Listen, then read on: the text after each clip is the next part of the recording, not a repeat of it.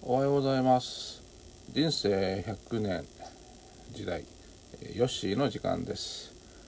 えーこの番組では私の過去の、えー海外時代のお話それから日本に帰ってきてからですね、えー気づいたいろいろと海外と比べると違うななんてことを中心にお話をしています。えっと今日のですねテーマはですね、え最近見たニュースの中であの映画俳優アメリカの映画俳優ニコラス・ケイジがなんと5度目の結婚をしてその相手が日本人女性ということをニュースで述べておりました。またその中で、まあ、女性のコメンテーターかなんかですかね、えー言っておりましたが多分ニコラス・ケイジのような、まあ、人たちというか年代の人たちなのかな、えー日本女性にはその男性の後をですね散歩下がってついていくようなイメージがあるんじゃないでしょうかみたいなことを言ってましたですね。それでまあ私も思い出したんですけれどもあのいわゆる日本人女性のイメージって結構そういったイメージ実は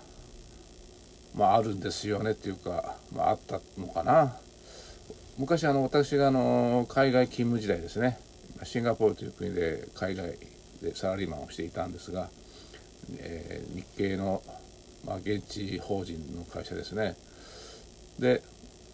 その時にですねあの日本人女性と結婚したシンガポール人の、まあ、同僚がいたんですがやはりあの周りの男性の現地人の同僚からですねいいな羨ましいなみたいな日本人女性は旦那さんの後をついていくんでしょみたいな感じで言われてましたですね。まあでもまあその本人とは仲が良かったので、まあ、たまに聞くとやっぱりちょっとイメージと違ったみたいなことは言ってましたですけども、まあ、確かに同じ会社ではなかったですけれども、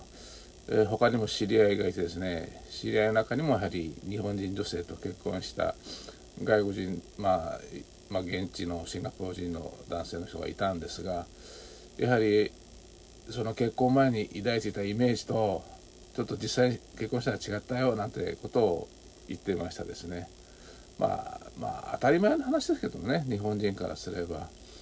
そんなあの旦那の後を3歩下がってずっとついていくなんていうことはですよ。その旦那がよほどあ、まあ、経済力もすごく豊かであるいはすごい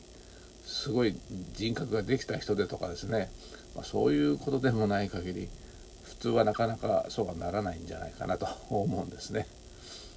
えーですからでも結局外国人の男性ってその自分たちが見たその日本の映画とかドラマの中で描かれているその日本人女性ですか、まあ、そのイメージがまあ頭に入っちゃってるわけですね。それだけ、まあ、過去に海外で見られた映画やドラマの中の日本人女性っていうのはその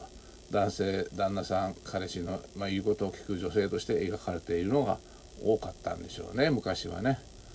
さてそういう意味でいくと今の時代いかがでしょうか。まあ私自身、まあ、海外で体験して、えまあ、海外のそのご夫婦とか見てて思ったのは基本的にやっぱり女性ってタフですよねって思いました。多分どの人種にもおかわらず基本的に、まあ、女性っていうのはその家庭の中でね子育てをしながらあれこれでやらなくちゃならないことがたくさんありますからだからどうしてもあのたくましくならざるを得ないんじゃないかなと思うんですね。でまたあの男性も家庭のことはもう奥さんに任せる方が自分も仕事に集中できできていいんじゃないかなと 思うんですけどもね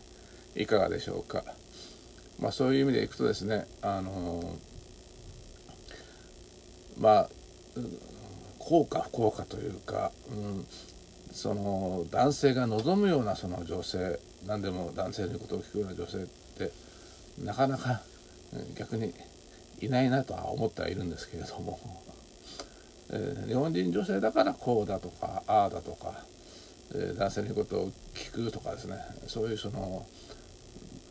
特定の思い込みとか見方はえーくないなと思っています。で逆にあの日本人男性もですね、えー外国人の女性だからああだこうだって思う偏見はまあ持たない方がいいかと思います。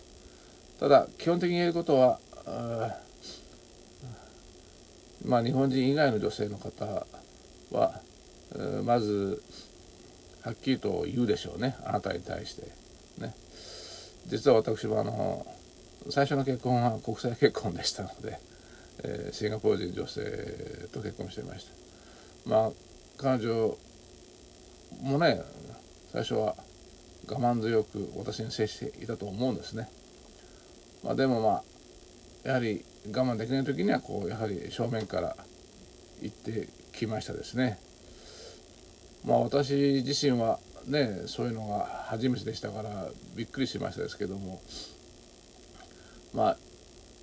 今思うとやはりこの正面からこう話し合うってことは本当は大事なことなんですよね。えー、当時そういうことがね本当に、えー、彼女の思うようなふうにね、えー、答えることができなくて申し訳なかったなと、まあ、今は、まあ、反省しております。でまあ日本に帰ってきてからですね、まあ、改めて思うのはですねどうだろうどうしても日本の風土なのか文化なのかなかなか、えー、たとえパートナーに対してもですねなかなかあの正面からですねこう相手に伝えるというのが難しいような感じがしますね。もう相手に話す時にはもうたまりにたまった感情をぶつけちゃってるみたいな感じでなかなか落ち着いてトークという形でするのが難しいというような状況で言っちゃってますからなかなか逆に伝わらないですよね。でお互い感情的になってしまってちょっと冷却期間を置いてまた仲直りするみたいなことの繰り返しになっちゃってるような気がします。まあ、これはこれで、まあ、日本的なあ解決方法なのかなと思ったりもするんですがうーんただまあこれも相手次第ですよね結局まあ相手が日本人だろうが外国人だろうがこう生と生の人間ですのでそこら辺ですね。うん。距離感というか非常に難しいものは感じます。ただ、ま、文化の違いというものはねありますのでそれを考慮して、え相手に合わせて対応する、まあ、結局これに尽きるのかもしれないですね。海外で働いている時もそうでしたねやはり相手が現地人であってこちらの日本の会社ですけれども、まあ、日本的な慣習とか日本的な進め方とかをする時にはなるべく説明をするようにしてましてですねえ、ですから日本に逆に帰ってきて、まあ、お互い日本人ということでそこら辺をすっ飛ばしてやり取りしてるなという気はしましたですね。でまあこちらまあちょっとね少し、外国かぶれじゃないですけどもそういう外国でこう話し合いをして、えー、納得させるっていう癖がついてたのでついそれをやろうとして、うん、ポカンとされることもありましたですけども、まあ、非常にどうなんでしょうかね、えー、日本も結構世代間とかでだいぶ環境が社会環境が変わってきてますからそういう細かいことをですね、えー、伝える前にまずなぜあなたに対してこういうことをお願いするのかとかそういったところから入らないと相手のやる気を得ることができないような状況ってあるかと思うんですが、まあ、そういう意味では日本の社会でも、えー、相手に、まあ、仕事の指示をする時にそういった、対応ですね、まあ、古い言い方で言うと、まあ、コーチングとかですね、えーまあ、そういう指示を出す時のその指示の出し方も相手によってこう変えるというそういう幅広い柔軟性が求められる。いわゆるまあパーソナライズですね。した話し方とか説明の仕方が求められる時代になってきているかと思います。ちょっと話がずれましたけれども、まあ、あの海外で思われている日本人のイメージってちょっと実際とは違うよということを今日はお伝えしました。ということでここまでご清聴いただきありがとうございましたでは失礼します